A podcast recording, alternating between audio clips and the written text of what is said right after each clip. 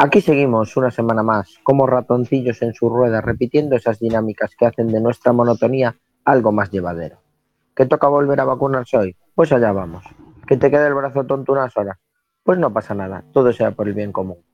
Y como con esas historias no se juega y hay que tenerles el respeto que se merecen, por si no llegamos a las noticias de mañana por la mañana, disfrutemos de las que vamos a oír en breve en esta nueva noche radiofónica en Quack FM porque aquí se viene una nueva entrega de Spoiler.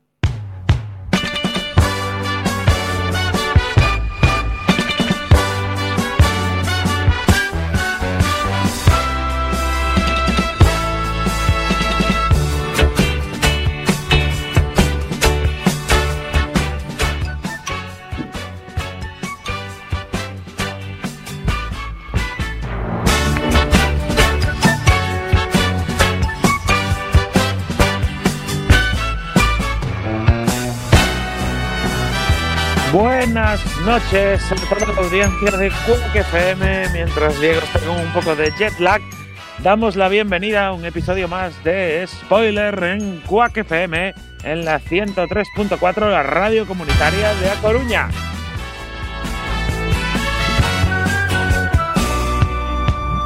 Y como esto no se puede hacer eh, sin locutores, damos la bienvenida a nuestro queridísimo Alex Cortiñas. Muy buenas noches, Alex. Hola, buenas noches. Esta, esta presentación me descoloca. No estoy al otro lado del cristal, ni, ni técnico viejo, reconvertido. Tec... ¡Ah, Dios! Ah, historia, Diego, ¿dónde estás, Diego? Buenas ¿Qué pasa? ¿Se me escucha o no se me Damos escucha? la bienvenida a nuestro locutor Diego de la Vega. Buenas noches, Diego. Muy buenas noches a nuestra queridísima audiencia. Buenas noches, queridos compañeros. Un pequeño fallo técnico ahí en el segundo del arranque que no me permitió hacer la presentación habitual, pero bueno, eh, Iber, sigue, por favor. Sigue presentando, por favor. Sigo Iber. presentando. Presentamos al hombre más ácido de las ondas radiofónicas. Presentamos a Samu Kao. Buenas noches, Samu Kao.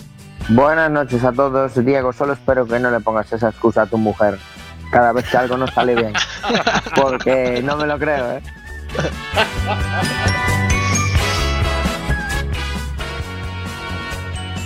Y señor Chema Casanova, nuestro técnico. Chema Casanova, que es el que permite que todo esto sea escuchado por todos ustedes en la 103.4 de la FM de A Coruña. Buenas noches, Chema. Muy buenas noches, eh. La verdad, este programa había que haberlo hecho por la mañana porque veo que estamos hoy muy espesos, eh. No es un morning show. Bienvenido. 9 por 05, 9 por 05.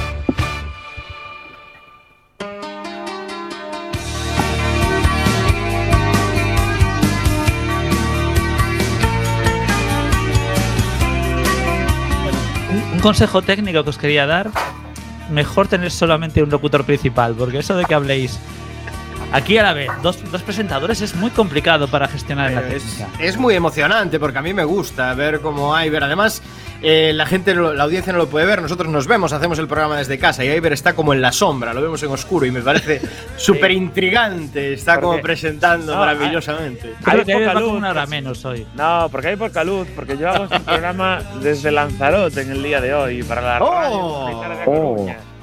¡Espectáculo! Desde una hora menos, por eso se me ve un poco más oscuro en el vídeo. Lanzarote, la isla de la rima.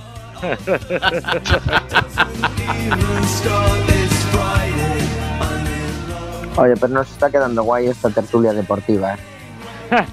Eh, maravilloso esto, maravilloso. Bueno, vamos con la candente actualidad del mundo de las series a través de nuestras spoiler noticias. Spoiler en Quack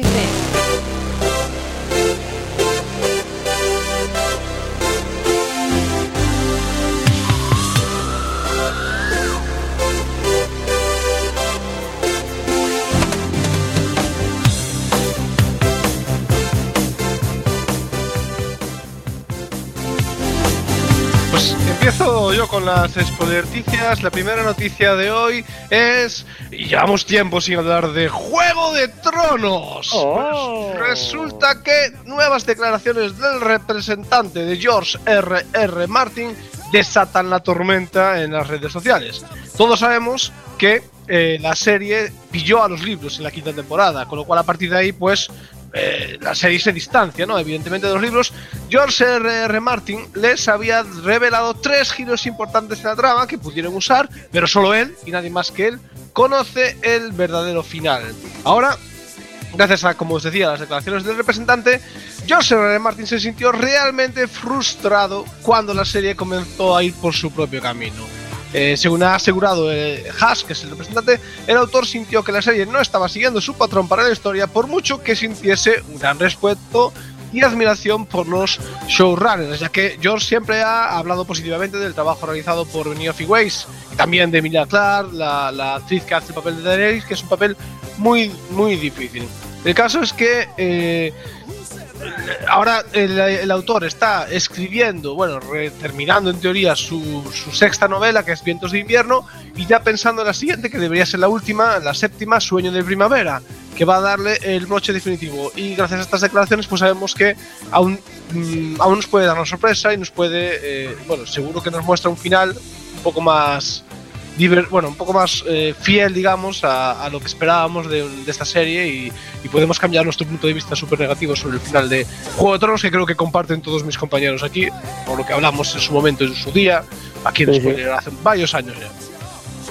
No, por supuesto que el final eh, de Juego de Tronos trajo mucha controversia y bueno, yo creo que para todos nosotros y toda nuestra audiencia pues nos sentimos bastante defraudados con ese final eh, de Juego de Tronos en su día. Pero, pero al final defraudados con toda la serie como tal o, o solamente con el final. Yo creo que el final tan lamentable de Juego de Tronos hizo que estuviéramos con una sensación de que no mereció la pena ese día a día durante tantas temporadas para, para ver ese final, ¿no? Claro, vosotros eh, poneros en el caso de que vais a una boda, toda la comida está muy rica, os tomáis el postre, os sienta mal y acabáis vomitando. ¿Guardaríais buen recuerdo de esa comida? No. Correcto. No, está claro que no. Exacto. Pero como, como dice George R. R. Martin, la gente conoce un final, pero no el final. Así que, eh, a ver si hacen una serie sobre el final bueno de Juego de Tronos. Eso estaría bien, que cogiera. Que cogieran y se pusieran a hacer una serie sobre el final. Bueno, HBO contrata segunda parte de Juego de Tronos para arreglar el desaguisado que han hecho en la primera de. La versión del escritor. Pues as- hasta aquí la primera noticia. Oye, me Sí, estáis pues bueno, dando una idea, con- me estáis vamos a dando una continuar idea con para una nueva noticia, sección ¿eh? del programa, ¿eh? ¿Cuál? A- arreglar finales de series. correcto, la verdad que sería interesante. Vamos a continuar no, con otra no. Es una gran sección, ¿eh? Vamos a continuar con otra noticia que enlaza con nuestro último episodio. Si recordáis, hace dos semanas hablábamos de una serie sobre médicos eh, de un hospital de Nueva York que se llamaba New Amsterdam. Y hoy tenemos que informar de la triste escena de la final, del final de la cuarta temporada de New Amsterdam que nadie del personal de actores eh, quiso rodar. Y es que eh, vamos a hacer un poco de spoiler en este momento, pero bueno, eh, probablemente. Nada, Die- Diego ya se tapó los oídos, no te Por preocupes. eso, por eso. Eh, los mayores fans de New Amsterdam saben que ya la última temporada no se ve en Netflix y ya saben que la están viendo a través de Fox. Y anunciamos que el regreso de New Amsterdam será el 4 de enero de 2022 con su nueva temporada, después del parón de Navidad. Y en el último capítulo antes de este parón, eh, vimos cómo se marchaban de la serie hacia Londres definitivamente Max y Helen y sobre todo el eh, super drama en el cual la doctora Bloom eh, pues eh, bueno se sabía que había patrocinado a, su, a su novia Leia Singwari y eh, gracias a esto ella hacía las prácticas en el, en el New Amsterdam. ¿Qué llevó a esto? Eh, y aquí está el dramón de New Amsterdam. Por eso. Eh, está éramos toda la reacios. noticia, está siendo un dramón, ¿eh? Me tienes Eso aquí ensimismado. Bueno, pues por culpa de este motivo, cuando Leila se entera de que Lauren está patrocinando su residencia en el New Amsterdam, decide romper con su pareja No. porque cree que es demasiado que ella le patrocine para estar en el hospital y que realmente no estaban por amor y eso no, no era una relación de verdad. O sea, un dramón total este último episodio de la temporada de, de New No nos gustan nada las rupturas, tío. En este programa somos muy de promover el amor en las series. Y cada vez que hay una ruptura lo, lo pasamos mal, lo estamos Lo sufriendo aquí todos. ¿eh? Nosotros somos más, más de uniones, efectivamente. Sí. Lo pasamos eh, muy, muy mal cuando, cuando hay rupturas. ¿Qué opináis de este, de este final killer de la, de la temporada de, de New Amsterdam? Qué pena que no esté Diego para debatir porque es uno de los grandes fans de, de esta Diego, serie. Diego se, se fue para no llevarse los palos. A ver, ahora hablando, ahora que no está Diego se puede decir. New Amsterdam la tenían que haber terminado ya hace un poquito. ¿eh? Hace cuatro temporadas, va en la cuarta, pues hace cuatro más o menos. La navaja de Samu, ¿no? Claro, es que por la navaja ya se pasó una temporada, ya tres temporaditas. Chao. Efectivamente. Bueno, pues vamos eh, a escuchar una pequeña cuña antes de seguir con toda esta eh, batallón de, de noticias que nos caen hoy en spoiler.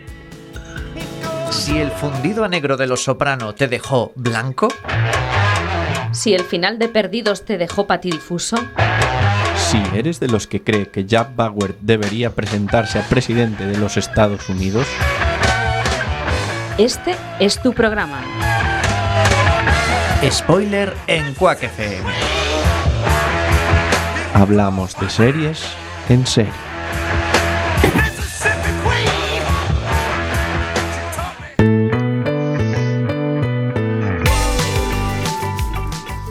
¿Queréis que os cuente yo algo guay?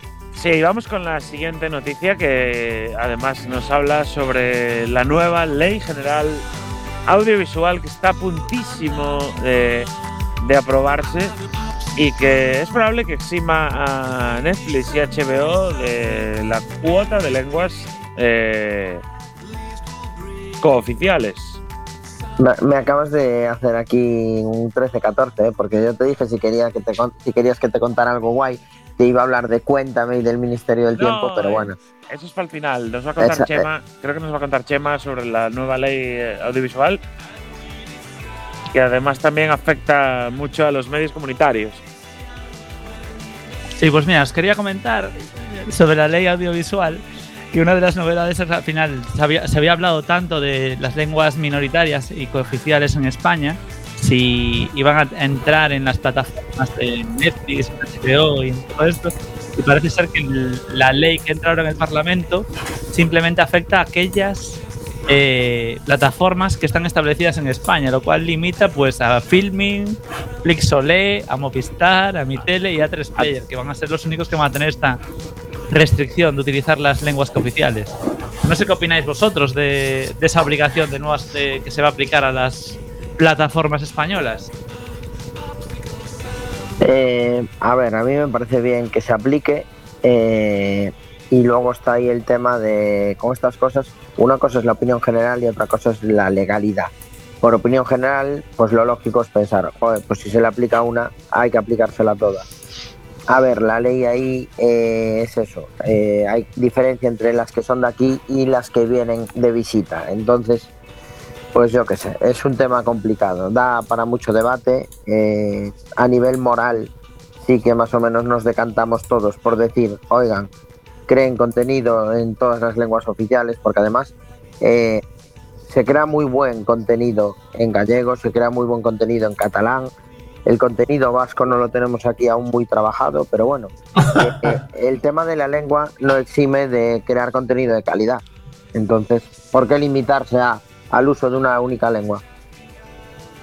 A ver, el tema es que yo creo que esto es un poco timo, ¿no? De cara a, a lo que es, a los objetivos políticos de Esquerra de conseguir la traducción a catalán y a otras lenguas y que al final solo se vea en las plataformas que tengan como base en España. Bueno, se ve muy limitado la cantidad de traducción de, de series, ¿no? Porque si al final, bueno, no afecta a Netflix ni a HBO ni Ya. a la ni a la Te estás cargando el 80% de la cuota del mercado. Claro, entonces bueno, al final bueno, se queda como una ley. Hmm. Bueno, Ahí, ahí. Lo que sí que va a haber, yo creo que sí que van a estar obligadas con los impuestos que se recaudan de las plataformas, de todas. Ahí sí que va a haber ingresos para producciones audiovisuales en, en lenguas mi- minoritarias. Así que bueno, alguna ventaja pues van a tener ahora pues por ejemplo, más, produ- más producciones en gallego, pero no van a ser obligatoriamente producidas por estas plataformas. Ya. Eh, una pregunta que yo desconozco el tema. Eh, ¿Cuál es la norma que se va a imponer a, a las, a las cadenas, a las plataformas de streaming españolas? Que haya un porcentaje de contenido producido por productoras eh, en lenguas Que un cooficiales. 6% del contenido que tengan, eh, digamos, eh, esté en una lengua eh, del Estado, que no sea el castellano. Cualquier lengua del Estado que no sea el castellano y solamente piden un 6%. Sí, al menos un 6%. Es la obligación que Mm. tenemos. Bueno, no, independientemente de lo que pidan, independientemente de tal, eh, a- aplicárselo solamente a ciertas eh, plataformas, sino a otras, no es un Muy poco mal competencia, eso. no es un poco competencia, ¿cómo se llama? Eh. Desleal. No, Desleal. es un que agravio competitivo que aquí obligues es a hacer. que las productoras de. Claro, realmente no tienen sede en España, por lo tanto no le puedes aplicar esa legislación y la directiva europea permite que, que se puedan vender servicios de un país a otro. Pues bueno, cuando contratamos Netflix, pues creo, no sé de dónde estamos contratando la plataforma en el fondo. En el fondo. Bueno, pero igual lo que tendríamos que plantearnos es eh, contratar plataformas eh, nacionales para favorecer ese tipo de producciones en caso de que queramos mm, Claro. un poquito de diversidad lingüística y cultural. Plataformas galego friendly hay que contratar, a lo mejor, quizás. Correcto. Y en caso de que queramos tirar nuestro dinero. Porque, seamos serios, en ninguna de estas plataformas tiene un conte- una cantidad de contenido suficiente como para mantener una cuota mensual. Bueno, la cuota mensual de Flixolé son 3 euros al mes, ¿eh? 3 euros al mes a base de películas de España de, de los 70, 80 Sí, y de, 90. de enriquecer eso. Se compensa. Sí, la plataforma de Enrique Cerezo. Sí.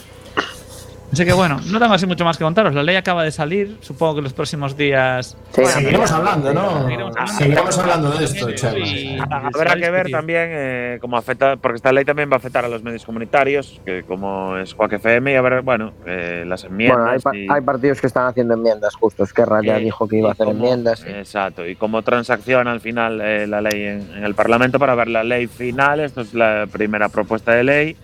Y bueno, hasta su tramitación parlamentaria final, pues bueno, habrá que esperar aún. Yo creo que durante el mes de diciembre aún habrá, Sí, habrá chicha. Según el borrador para los comunitarios, algo interesante. Los que lleven emitiendo durante cinco años interrumpidamente, en principio tienen derecho a una autorización administrativa para emitir, si no han, no han generado interferencias. Así que bueno. Bueno, dejamos esto aquí, que seguramente hablaremos sobre esta ley porque le va a afectar en el futuro, claro. Así que vamos a cerrar este bloque de noticias con una breve, señor Iverson. Yo creo que podrías darla tú. Estoy hablando muy No, alto. en este ca- La das a hablando, estás hablando altísimo. O sea, estás. Estoy hablando altísimo, eh, porque vengo con toda la potencia, porque como tuve problemas de... Estás a 10.000 metros sobre el suelo. Pero nos va a contar Samu Kao esta última noticia del día de hoy, que es sobre Cuéntame cómo pasó. Sí, porque se nos juntan dos series de las nuestras preferidas, eh, fetiches aquí en el programa, que son Cuéntame y El Ministerio del Tiempo, porque hay uno de los agentes del Ministerio que en este caso viaja en la vida real de una serie a la otra, porque el nuevo fichaje de Cuéntame es ni más ni menos que el gran Nacho Fresneda, eh, que lo conocemos por ser Alonso de Entre Ríos en, en el. Ministerio del Tiempo, que se incorpora a la vigésimo segunda temporada de Cuéntame, interpretando eh, la ficción al nuevo profesor de María Alcántara. Entonces, bueno, eh, ya es un clásico de televisión española después de sus papeles en series como Isabel, como Los Misterios de Laura o Víctor Ross y sobre todo el Ministerio del Tiempo, que ha inmortalizado a ese noble hidalgo Alonso de Entre Ríos, que ya forma parte de la historia de las series en España. Y decir eh, un pequeño dato también que os va, os va a hacer ilusión, que ya tenemos eh, mes de estreno de la nueva temporada de Cuéntame, que va a ser prontito, va a ser el primer mes del año que viene. En enero ya tendremos eh, lanzada la primera, eh, lo- los primeros contenidos de Cuéntame en esta vigésimo segunda temporada. Así que nada, se viene Cuéntame otra vez. A ver qué nos cuentan. ¿Qué temporada es? La 22. La 22 de Cuéntame, temporada 22, espectacular. Este Cuéntame maravilloso. Pensé que ibas a hacer la canción del dúo Sacapuntas. Cerramos aquí entonces las spoiler noticias y vamos ya enseguida con lo que hoy promete mucho, nuestro piloto.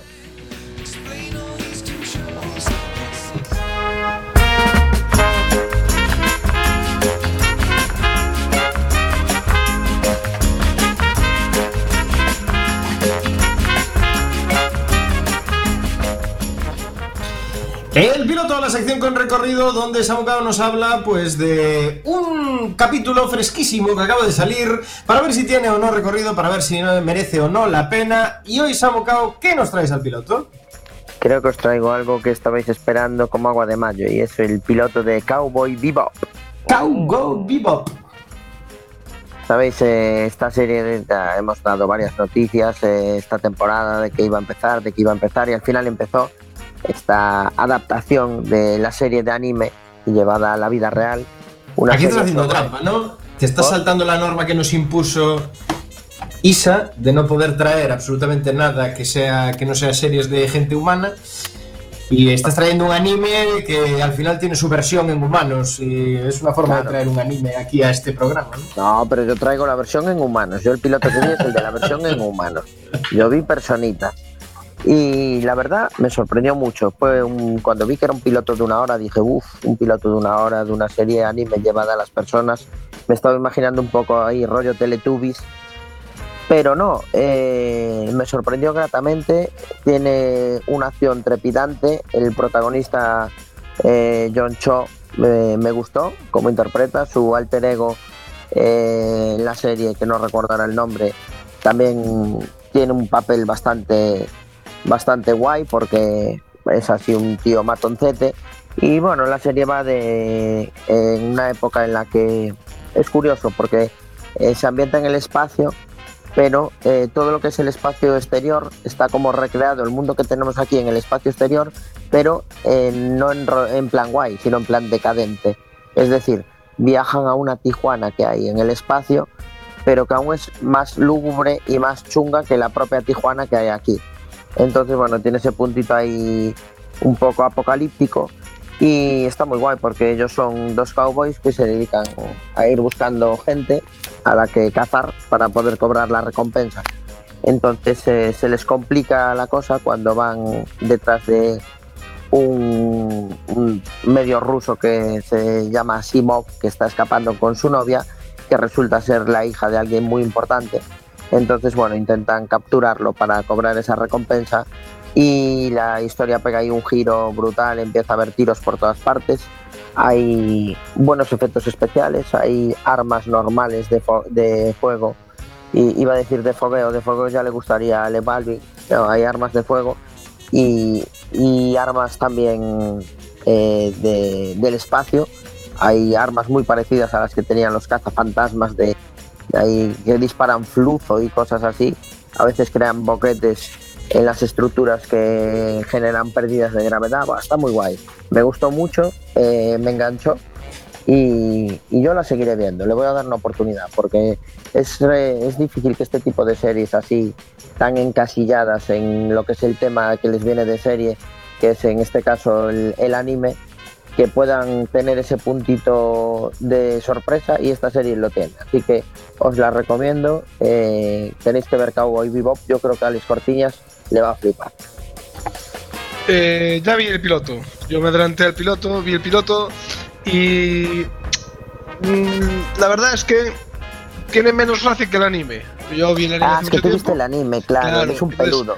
Tiene, tiene menos gracia que el anime, porque tiene, eh, le falta un poco de estilo, pero bueno, aún así seguiré viéndolo. Lo que pasa es que, como dices tú, son episodios de una hora y, vamos, cuesta un poco a veces por saber un episodio de, de largo, ¿no?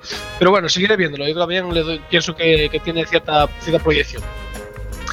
Ya, ya Pues aquí está este Cowboy Bebop que le daremos recorrido de Netflix, ¿no, Samucao? Sí, sí, de Netflix, perdón, que no lo comenté, es de Netflix y de lo poquito que estrenó Netflix últimamente que no sean realities, así que solo por eso ya merece la pena. Veremos este Cowboy Bebop que da de sí. Samucao lo recomienda, le damos recorrido. Y ahora sí vamos con un temita musical, I Feel Like I'm Drawing de Two Feet, que es parte de la banda sonora de la serie que vamos a analizar hoy. En spoiler, serión hoy para nuestro episodio 9x05. En breves instantes, The Morning Show.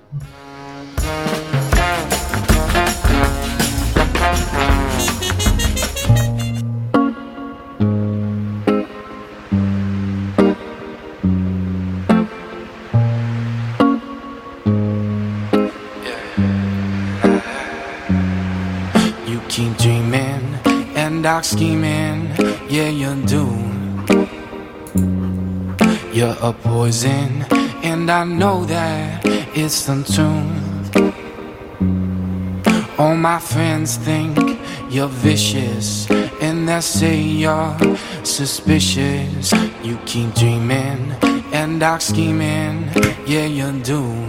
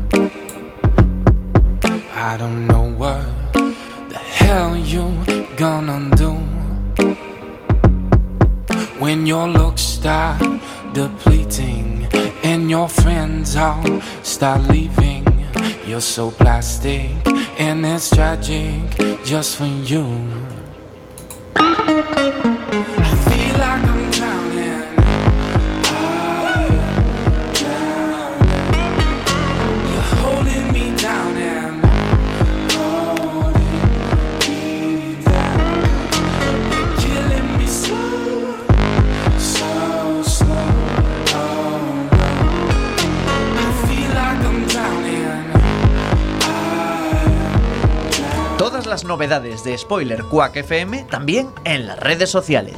Búscanos en el Facebook, Twitter y Google Plus, nuestra red social favorita. Y escucha nuestros podcasts en la web spoiler.quackfm.org.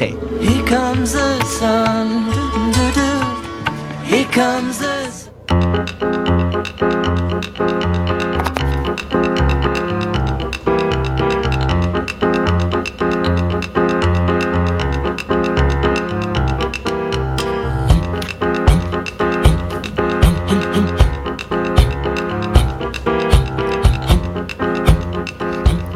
El 1 de noviembre de 2019 fue la fecha en la que Apple puso en marcha su servicio de vídeo por streaming, Apple TV, con únicamente cuatro series. Había además varias series infantiles, un documental y algún programa raro de variedades.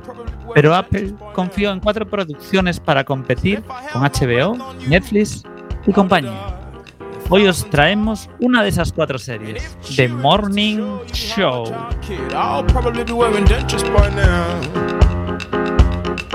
Morning Show es un drama con toques de comedia que se manifiestan principalmente en que los personajes principales son todos un poco extravagantes. El elenco de personajes tiene muchas caras conocidas, pero destacan especialmente Jennifer Aniston o Steve Carell, que yo creo que no necesitan presentación, y Reese Witherspoon, conocida por una rubia muy legal, eh, legal y multitud de convenias más del género tonto. Es muy llamativo que los tres intérpretes de renombre, digamos, elegidos para este drama, son personas realmente encasilladas totalmente en sus actuaciones. En cualquier caso, The Morning Show se estrenó, como ya dijimos, el 1 de noviembre de 2019 y cuenta con, hasta ahora, dos temporadas de 10 episodios cada una. Estamos hablando de episodios de entre 50 y 60 minutos. Aún no ha sido renovada, pero con lo bien que está funcionando entre la audiencia, espera que sea así. Se emite únicamente, como es lógico, en Apple TV.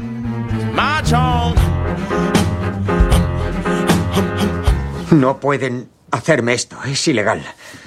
No pueden joderme la vida por unos rumores. Tienen denuncias documentadas, Mitch. Asume la realidad. ¿Denuncias documentadas de qué? ¿De que tuve aventuras? ¿Desde cuándo es delito? No, no, no, no, no, no. Yo no es que me sienta orgulloso, pero no me jodas, yo no inventé el sexo entre compañeros. ¿Qué coño está pasando aquí? La cadena a la que he dedicado más de 20 años de mi vida ahora me da la patada. Me echa a los leones. ¿Y ni siquiera se molestan a hablarlo conmigo? Intenta calmarte, no te pongas así, ¿de acuerdo? ¿Me pides que no me ponga así? ¿Estás de coña? Mi vida se va a la mierda por una bobada y tengo que calmarme.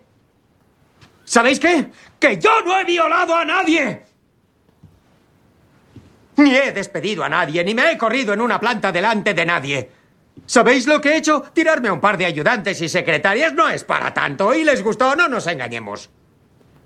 El mundo ha cambiado. Y a mí nadie me ha avisado de nada. Los hombres siempre han usado su influencia para atraer a las mujeres. Y ahora... Ahora que lo hace Mitch Kessler, pide en su cabeza. Mitch, te prepararé una copa. No les puse una pistola en la cabeza. Fue consentido. Casi todas se me insinuaron. Incluso una dijo que le había enseñado lo que era el sexo de verdad. Y ahora, el papanatas del hombre del tiempo está sentado en mi silla. ¡Ni de puta coña! ¡Vamos, joder! ¡Que te follen! ¡Que te follen! ¡Dios! ¡Come mierda, joder! ¡No! ¡No! ¡No!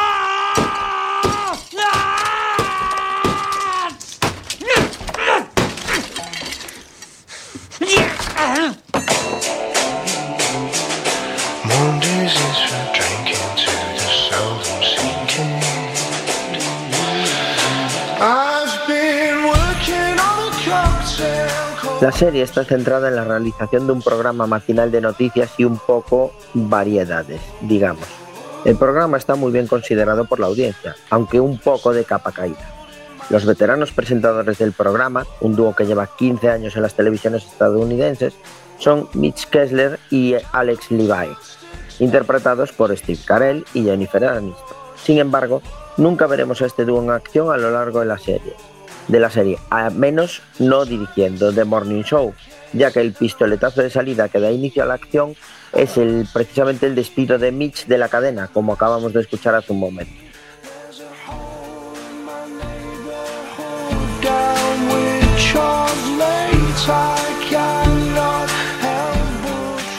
Todas las cadenas de la competencia habían sido sacudidas de alguna forma por escándalos de conducta sexual inapropiada.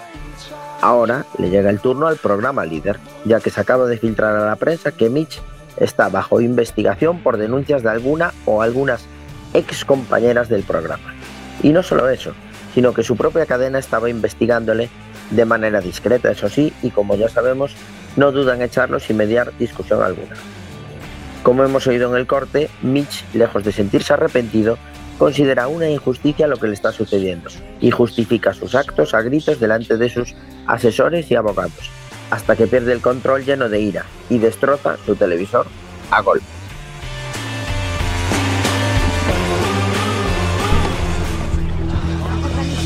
No nos ha quedado otra opción. Había varias acusaciones de acoso sexual. ¿Cuántas acusaciones? ¿De quién? Yo ¿De cuándo? no lo sé, es confidencial. Anoche se filtró al Times. ¿Cómo?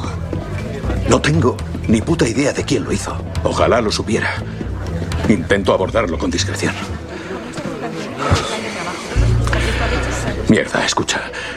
Recursos Humanos llevaba unas semanas investigándolo. Yo no... No quería arrastrarte a ti, intentaba protegerte, Alex, ¿vale? Antes de... ¿Lo sabías y no me dijiste nada? ¿Quién soy? ¿Una puta ayudante de Idaho a la que no se le explica nada? Alex, solo intentaba dejarte espacio tal como me pediste para que pudieras salir ahí cada mañana y hacer tu trabajo porque este país lo necesita. Oh, que te follen, Chip, que te follen. No metas el país en esto. Bastante mierda tiene ya encima. Esto me afecta a mí. Joder, mi compañero, mi pareja televisiva. ¿Ahora es un depredador sexual? ¿Qué te hacía pensar que no era buena idea que yo estuviese informada de eso? ¿Crees que la química se vende embotellada y puede comprarse en el supermercado?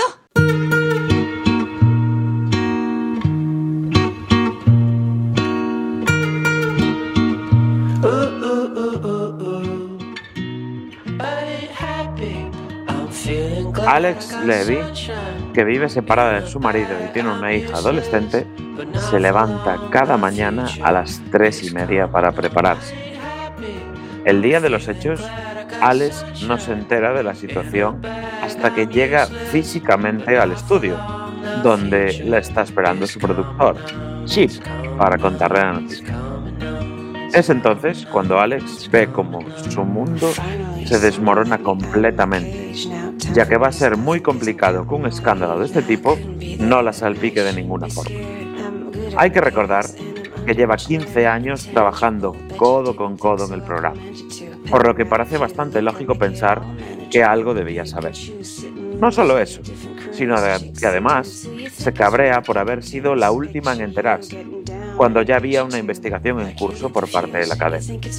Lo que ella no sabe es que realmente la cadena estaba pensando en despedirla debido a la baja audiencia, por lo que, en cierto modo, la explosiva noticia supone una bala en la recámara para una lucha que ya tenía perdida.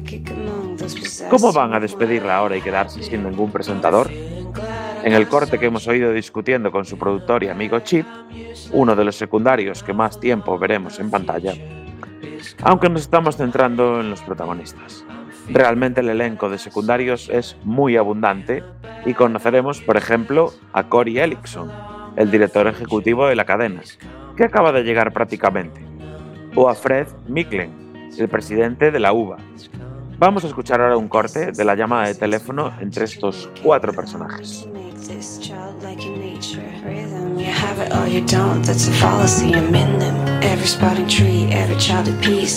Soy Cory. Y yo, Fred. Siento muchísimo toda esta situación. Estoy profundamente afectado. Es como si Mitch hubiese muerto. El Mitch que conocía. Solo llevo un mes presidiendo la división de informativos. No imagino cómo estás tú. Lo siento mucho, Alex. Ha sido un palo para todos nosotros. Aquí. Somos como una familia, ha sido una tragedia, así que... La cadena tiene tolerancia cero con cualquier tipo de acoso sexual. Eso por descontado. ¿Crees que conoces a alguien? Vale, muchas gracias, Fred y Cory. Pero ahora no puedo pensar en eso porque tengo que centrarme en recomponer el programa, que empieza en solo dos horas. Más Gracias. Oh, gracias. Es justo por esto por lo que sabemos que eres una gran profesional. Hay que lidiar con esto paso a paso, ¿vale? No dejemos que nos distraiga el hecho de jugarnos cientos de millones de dólares en publicidad, porque el cambio puede ser algo bueno. Lo que para un hombre es una tragedia, para otro es una oportunidad, así que asumámoslo, joder. Vamos a aprovecharlo para reinventarnos, para poder crecer y mejorar y... eh, eh, Suerte que te tenemos, Alex. Contigo saldremos de esta. ¿Por eso tardaban tanto en cerrar la renegociación de mi contrato? Sí, oíd, chicos. Escuchad, em, mi instinto me dice que yo debería dar la noticia al país con sinceridad.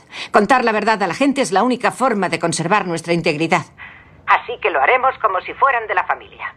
Lloraremos con ellos. Y lo superaremos todos juntos. Esta sí que es una mujer con clase. Y si lo hacemos correctamente, podremos recuperar a nuestra audiencia. No podría estar más de acuerdo. Creo que es una gran idea. Si nos mantenemos unidos, nuestra audiencia subirá en los próximos días. Los barridos de mayo están a la vuelta de la esquina. Y sí, sí. Luego podemos debatir sobre quién se sentará en la silla de Mitch. Pero abriré el programa dirigiéndome al público yo sola. Como si hubiese otra opción. No quiero a nadie sentado en la silla de Mitch. De entrada no. Estaré sola.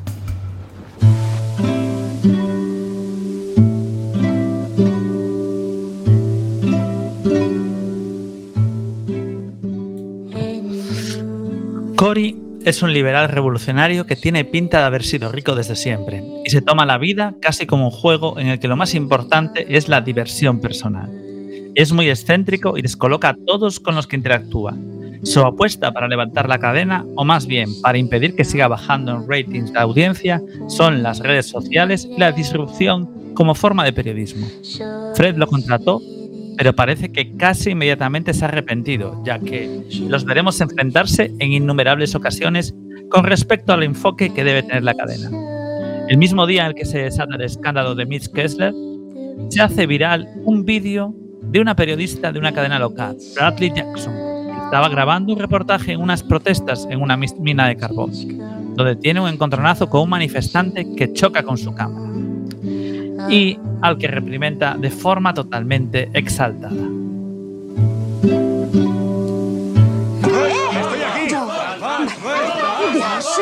Bradley, esta es Gina McIntyre. Viene a protestar por la mina y este es Bob Stephens. Su familia lleva Hola, generaciones encantada. dedicada a la minería. Bien, entendido. Quiero que abras bien el planón, ¿vale? Después contamos. 3, 2, 1, ¿vale? ¿Estás bien, Joe? Oye, ¿de qué vas? ¡Suéltame, puta mentirosa! ¿Qué? ¡No me toques! ¿Qué coño me has llamado? ¡Puta mentirosa! ¡Eso te he llamado! ¿Ah, sí? ¿Soy ¿Qué una pasa? mentirosa? Sí. Dame una noticia de verdad. Dime cinco cosas del carbón y te suelto. No tengo por qué hacerlo. Sí, porque has tirado a mi cámara y si no te denunciaré por agresión. Apuesto que no sabes una mierda del carbón y solo has venido a armar bronca. Venga, El carbón dime. es combustible barato. ¡Eh! ¡Error! ¿Qué más? Yo qué sé, es fácil de conseguir. ¡Error! ¿Qué más? Da, da trabajo a mucha gente, todos Ya, contigo. y la sí. muerte también. ¿Qué? ¿Te gusta más esa idea? No, Si yo- tan positivo es, ¿por qué crees que protesta toda esta gente? No sé, creerán que es peligroso. ¿Tú Vete a crees que saber. es peligroso? ¿Sabes lo que hay en las cenizas? Arsénico, cobre, plomo, mercurio, uranio. Es tóxico que te cagas. ¿Y qué hay del trabajo? ¿Sabes cuántos puestos se han perdido en la última década? No sé, ¿Eh? no lo sé. Ha habido miles, miles de familias que han perdido todo lo que tenían. Y es una rueda que sigue girando. Los liberales lo sancionan y los conservadores lo bonifican. Y siguen discutiendo. Solo les interesa oírse a sí mismos. Quieren tener razón. Quieren ganar. Esa es la mierda que les importa. Pero hay un coste humano. Y es agotador. Y ya estoy harta. Vale, vale, vale, la leche. No me toques.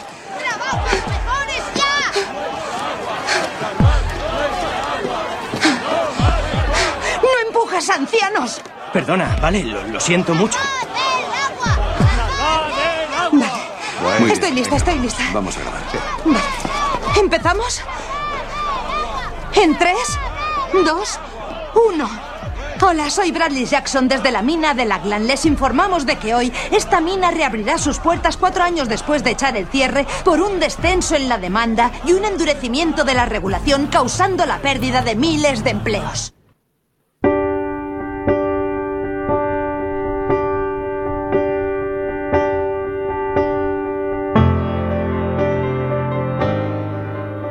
Bradley Jackson es una periodista estancada profesionalmente, muy probablemente debido a su difícil carácter. Parece estar harta del mundo en general. A Bradley no le han ofrecido el puesto de presentadora de las noticias en su canal, algo que probablemente provocó que explotara en medio de su reportaje, como hemos oído. El caso es que el vídeo se hace viral y desde The Morning Show creen que sería positivo hacerle una entrevista, ya que parece una de las pocas noticias de la semana que pueden servir para eclipsar el despido de Mitch.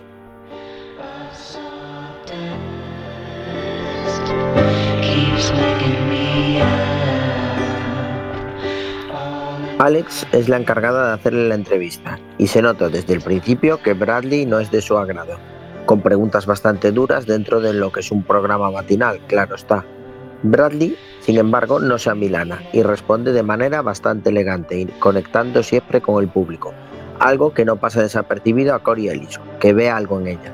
El espectador, nosotros, nunca podremos más que suponer las motivaciones de Corey, que a veces nos parecerán egoístas, otras veces sinceras y otras simplemente nos parecerán excéntricas sin más, como buscando generar conflicto por pura diversión o entretenimiento. Pero en cualquier caso, dejaremos esta parte de la historia para que la descubráis vosotros mismos y volveremos ahora al conflicto entre Mitch y Alex.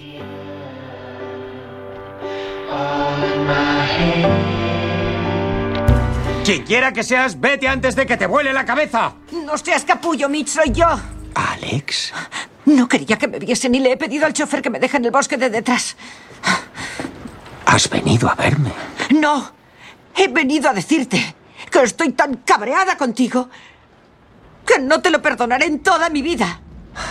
Me has dejado tirada como una puta colilla en nuestro programa.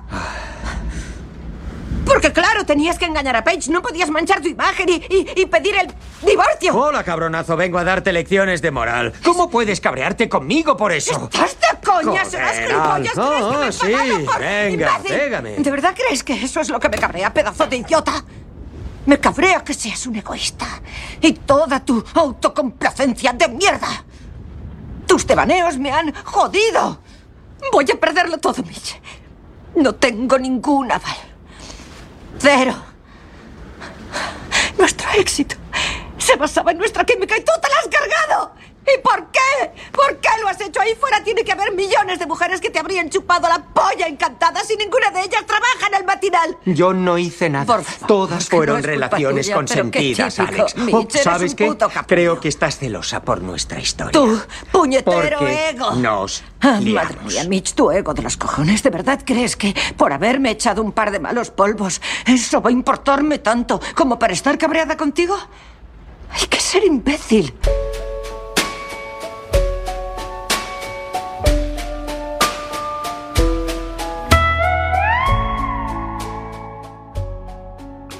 Como vemos, la relación que había entre ambos era mucho más que profesional. Casi podríamos decir que eran familia, y Alex se siente traicionada por Mitch, un poco desde su punto de vista egocéntrico. Alex no está sorprendida, de hecho, por las denuncias sobre Mitch. Simplemente se muestra cabreada por lo que supone este revés para su carrera y abronca a Mitch por no haber tenido más cuidado, por ejemplo, buscando sus relaciones fuera del ambiente laboral.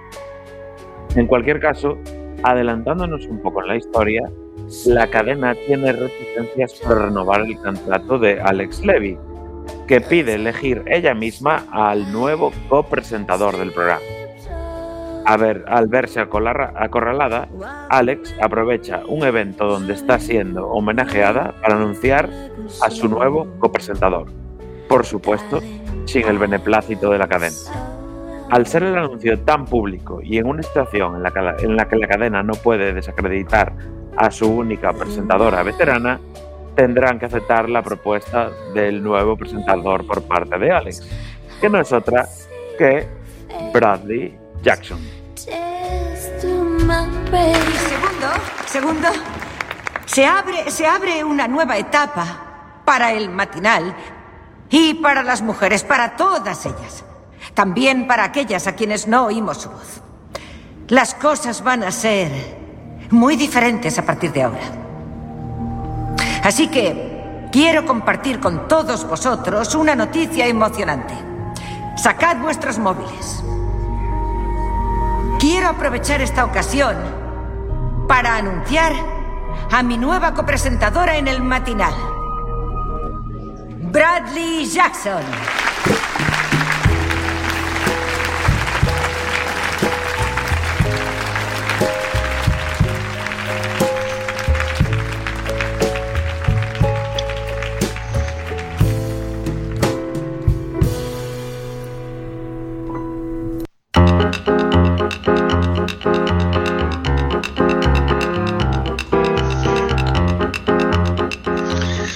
The Morning Show, la gran apuesta de Apple con muchos rostros conocidos para empezar su nuevo servicio. Una apuesta arriesgada, ya que a ver, a tanto a Michael Scott como a Rachel, pues les cuesta un poco salir de su, de su papel, de su encasillamiento, pero que desde luego les está saliendo, parece que les está saliendo bastante bien, facturando una de las mejores series de los últimos años, como demuestra pues la crítica, que aunque no coincide en su totalidad, sí que la mayor parte está soportando la serie bastante positivamente, y la multitud de nominaciones a diversos premios del sector. Por ejemplo, Billy Crudup, que hace de Cory, ganó el Emmy a Mejor Actor Secundario. Entonces, pues los premios están acompañando también más o menos.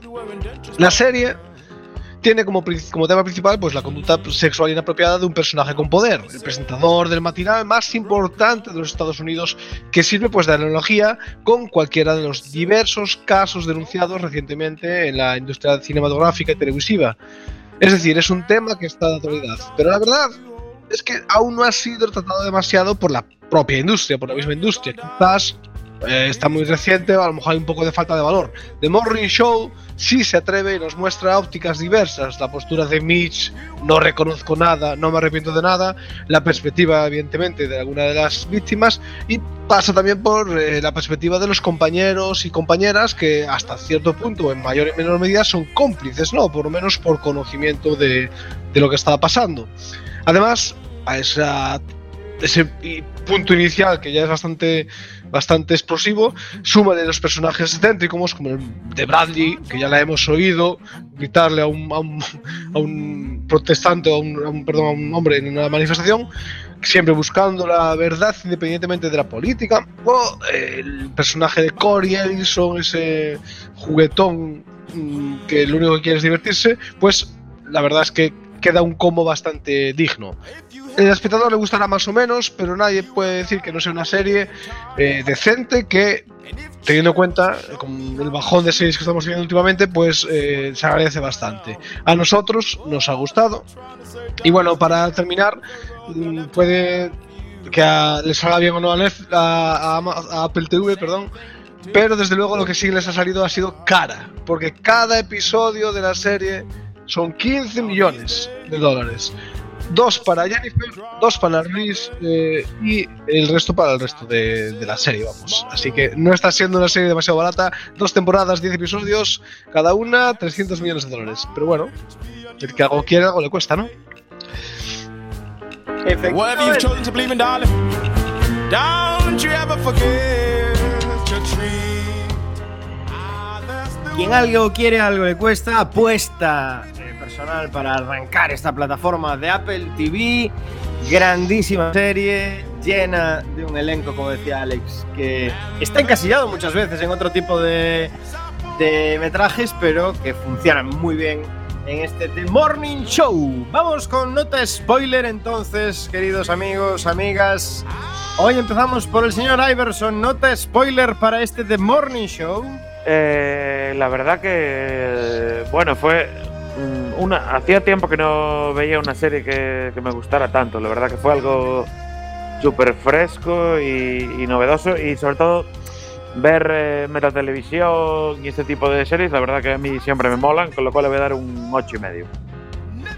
Un 8 y medio, desgraciado, intentando compensar el 4 de la semana pasada. No pasa nada. La semana pasada. Nos veremos en el camino, tranquilo, tranquilo. Señor Chema Casanova.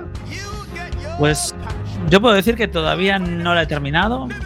Ya la mitad de la segunda temporada. Es una serie que va de- para mí de menos a más, aunque digamos, lo mejor es el final, los dos últimos episodios de la primera temporada y luego ya va encadenando un, ritmo un poco más así chulo.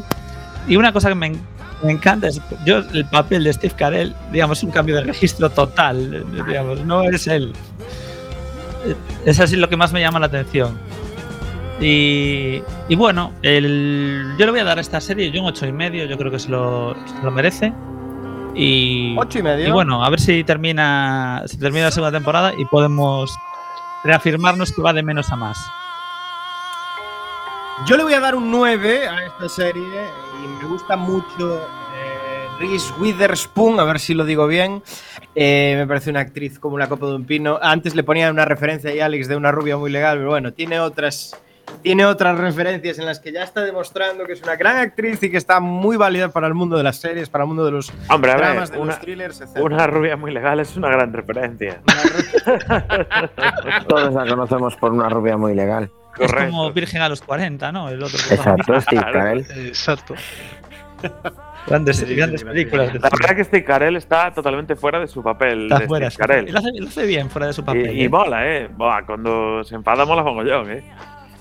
No, no, no. Antes O sea, un como patea claro. una tele. Es espectacular. No, es que uno de los discu- el discurso que le da, por ejemplo, a Jennifer Aniston, que lo puso antes aquí Alex, eh, recordaba con ese ímpetu que tenía, me recordaba un poco al ímpetu de en The New Room que había en el primer capítulo cuando se enfrentaba el presentador a- a- al que le preguntaba, ¿no? ¿Por qué América sigue siendo grande? Y él se... Al, pues a mí me recordó un poco ese rollo, me moló mogollón, la verdad. Bueno, pues eh, yo sigo defendiendo a Reese Witherspoon esta, porque además tiene la serie, si no la habéis visto, Big Little Lies, que yo creo que algo hemos comentado aquí en spoiler, merece mucho la pena, que está ella como una de las protagonistas, muy, muy recomendable. Además es ganadora de un Oscar, ¿eh? que lo sepáis. Nueve de mi parte, falta Samucao y Alex Cortiñas después. Pues para mí es otro 9. Me parece una muy buena serie, muy fresca y da gusto verla. A mí me gustó. Un 9. ¿Y Alex Cortiñas? Yo no voy a ser discordante, otros nueve más. Eh, ya Tenías que ponerle un llevamos tres 6. Para compensar, ¿no? Claro. No, yo le doy 9, me, me gustó bastante, me gustó y me sigue, es decir, mm, me parece que va a tener tercera temporada y que va a seguir a este nivel y que por tanto, eh, como mínimo llega a la baja de Samu. A lo mejor lo dejan ahí ya, pero de momento... Una, una pregunta. ¿Os veis en la segunda temporada lo que hay después de los créditos siempre? Eh, no. Yo siempre veo todo. No, no paran de avisar, ¿eh? Unos créditos de 5 minutos y tenéis que ver al final después lo que hay. Bueno, pena, Samu. y, y otra cosa importante de esta Sí, serie sí, yo siempre veo todo hasta el final, hasta que se corta, siempre lo veo. Es un Es- mantra que tengo. es. eh, Respeto a los, a los que lo hicieron, tío. Sale ahí su nombre, hay que verlo y aplaudir. No, digo, otra cosa importante de esta serie es la, la vuelta de Jennifer Aniston después de insufribles comedias románticas absurdas que lleva haciendo durante los últimos 20 años. Por fin tiene un papel eh, muy digno y muy Yo creo que hace un buen papel en esta serie. muy muy resaltable. eh. Yo creo no que es Rachel. No, no, es- no es Rachel para nada, pero tampoco es eh, No. la Jennifer Aniston que vemos en sus 10.000 comedias románticas que se dedicó a hacer durante los últimos Reconozco que al principio se me hacía un poco raro porque estaba todo el rato esperando a que saliera Adam Sandler y no terminaba de salir. Claro, no aparecía Dan Sandler, pero me refiero, eh, la verdad que muy impresionado por el papel de Jennifer Aniston. Sí, sí. Muy bien, nota spoiler 8,8, nota IMDB basada en más de 83.000 votos, 8,3, así que nos quedamos muy muy cerca con este increíble The Morning Show. Queda aquí una nota que nos pone Alex Cortiñas, que estuvo recopilando información para traer esta serie de hoy, que las cuatro series iniciales de Apple TV tienen todas muy buena puntuación en IMDB, una media de 7,5 o incluso más, pero la mejor Hombre. tratada por los usuarios es sin duda The Morning Show. Hay que, hay que recordar una cosa, que es la primera serie que trajimos de Apple TV fue Ted Lasso, que es que buenísima. serión. También. Si no habéis visto sí, la sí. segunda temporada, eh, realmente tenéis que verla porque Es brutal, sí, sí. es totalmente Sí. brutal. Sí, sí. Lasso. Ted Muy fans de Lasso, Ted Lasso en eh, este programa, sí. La serie del año sin duda actualmente. Bueno, no hay tiempo más, señores, señoras, nos tenemos que ver. Nos vemos dentro de dos semanas aquí en vuestra casa en Quack FM. Un saludo Alex Cortiñas, Un saludo. Casanova, señora Un saludo. Iverson, Buenas noches. Y un Saluditos. Nos despedimos, besitos. Un abrazo, Besitos. Diego. Diego, ¿y qué traemos en dos semanas? Ah, pues no lo sé. No sabes. Ganas de hacer programa de radio. La serie de HBO. Max, programón, HBO Succession. imperios de Seguimos con temas mediáticos. mediáticos. Espectáculo aquí en dos Wow. semanas, Subsection. Chao. I promised myself